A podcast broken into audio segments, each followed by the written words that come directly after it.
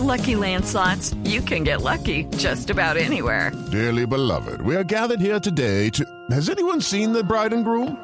Sorry, sorry, we're here. We were getting lucky in the limo and we lost track of time. No, Lucky Land Casino, with cash prizes that add up quicker than a guest registry. In that case, I pronounce you lucky. Play for free at LuckyLandSlots.com. Daily bonuses are waiting. No purchase necessary. Void where prohibited by law. 18 plus. Terms and conditions apply. See website for details. Boombox. Hola, les habla su capitán. Hoy vamos a volar a los jardines colgantes de Babilonia. El clima y el tiempo es bueno. Alisten sus audífonos para disfrutar del podcast presentado por Teresita Aya. Bienvenidos a bordo.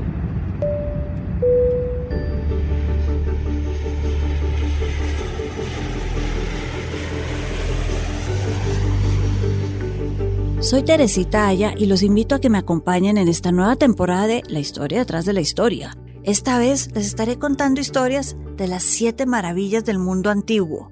Siete maravillas que van desde los jardines colgantes de Babilonia hasta las Gran Pirámides de Giza, la única que podemos visitar que todavía existe. Siete maravillas que son monumento a la humanidad. Los invito entonces a oír las historias detrás de estas maravillosas historias y a escucharnos en Boombox, Deezer, Google Podcast y Apple Podcast.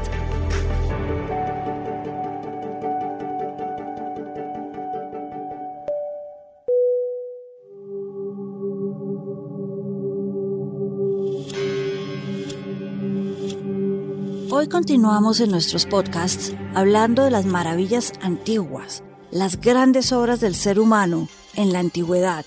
Y vamos a empezar a hablar de aquellas que desafortunadamente ahora solo existen en nuestra imaginación, en nuestro imaginario, que ya no podemos visitar.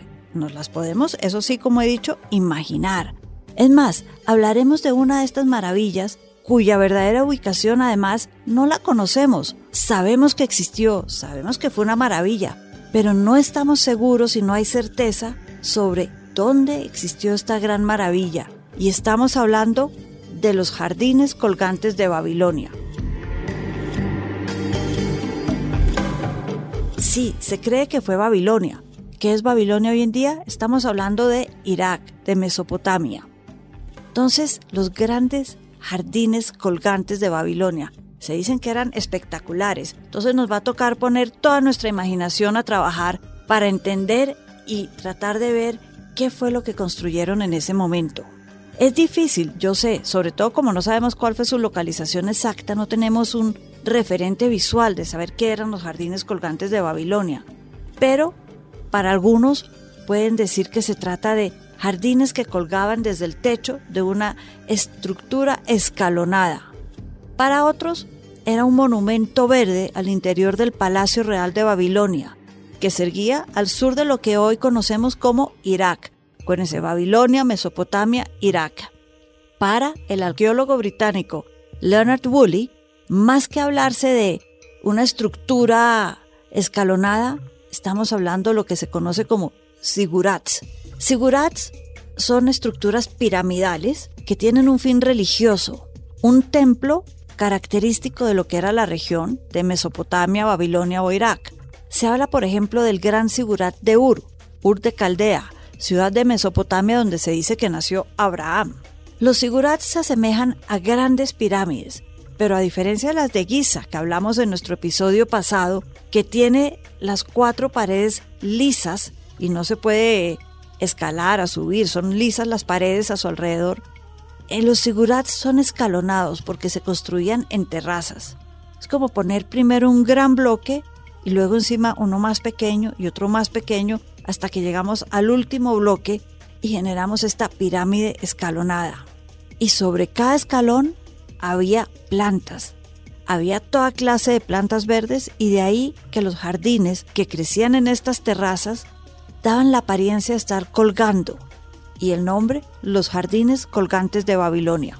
El agua para irrigar estas plantas, porque además todo esto es una zona desértica si pensamos en esta zona del mundo, se llegaba por medio de bombas, bombas que transportaban el agua desde el río Éufrates, que era bastante increíble para esa época, y utilizaban las técnicas de Arquimedes, es decir, había tubos con agua y dentro de los tubos había como aspas, como la, un tornillo que iba girando recogiendo el agua de abajo y llevándola hasta lo más alto de todos estos sigurats. Una gran proeza para la época, porque es que estamos hablando del siglo 7 antes de Cristo, es decir, hace milenios. ¿Quién construyó los jardines colgantes de Babilonia? Hay varias propuestas. Uno es la reina Samurramat, o Semiramis, como se le conoce en griego. O también está el rey Nabucodonosor II. Ese lo conocemos bastante de la Biblia y de la historia. Empecemos por Samurramat. Ella era una persona asiria, lo que hoy en día es Siria. Era una reina que se convirtió además en una heroína legendaria. Una diosa, dicen, que se casó primero con un oficial del ejército asirio, pero cuando conoció al rey de Babilonia, Ninus, lo cautivó con su belleza, olvidémonos del oficial del ejército, y termina casada con el rey. Desafortunadamente el rey muere muy rápidamente, y ella se convierte entonces en quien termina gobernando a Babilonia en ese momento. Y no solo lo termina gobernando, expande sus fronteras y conquista muchísimo territorio. Y, además, le sobró tiempo para construir el Sigurat que se convirtió en los jardines colgantes de Babilonia. ¿O sería tal vez Nabucodonosor el que los construyó? Nabucodonosor ha pasado la historia como el gran rey de los babilonios, tal vez el más conocido. Lo hemos visto varias veces en la Biblia. Fue a quien se le atribuye la destrucción del templo de Salomón, el primer gran templo de los judíos. Un gran guerrero y para los babilonios un rey importantísimo, un héroe militar que llevó a cabo varias campañas que terminaron de expandir lo que fue el imperio babilonio del siglo VII a.C. Combatió con los egipcios, con los hititas, hoy en día los turcos, los palestinos, los judíos, en fin, un personaje realmente impresionante para la historia de esa zona. Se casó en algún momento Nabucodonosor con una princesa madianita. Los madianitas eran los habitantes del noroeste de la península de Arabia hoy en día y Dicen que de ahí también descendía Abraham, a pesar de haber nacido en Ur de Caldea. Y se casó con esta princesa, Amitis, que dicen que era muy, muy, muy bonita.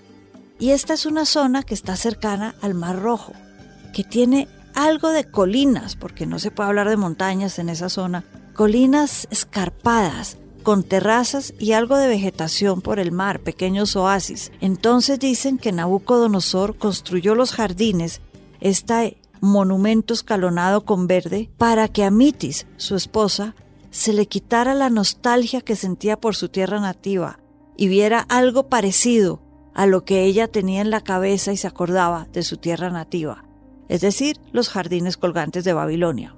Otra teoría dice que los construyó el rey asirio de Sennacherib, en lo que hoy en día es Mosul. Mosul es una ciudad en Irak que entre otras fue devastada por la guerra hace poco, pero una ciudad importante en la historia de toda esta zona árida y seca. Sennacherib los construyó para mostrar su poder y dominar la zona. Era una forma de montaña, es decir, acá hay poder, yo soy importante. Y le puso vegetación colgando, que además recibía nuevamente el agua a través de bombas, para mostrar que había ingeniería, que había conocimiento y que el poder podía ir de la mano con la belleza. En fin, sabemos que estos jardines existieron. No sabemos bien dónde. Hemos hablado de Irak, hemos hablado de Arabia, de Babilonia, de Mesopotamia, de Mosul. Sabemos que existieron, no sabemos bien dónde y no tenemos mucha evidencia de ellos, pero nuestra imaginación sí nos deja pensar en cómo eran y transportarnos a esa vida en el siglo VII antes de Cristo.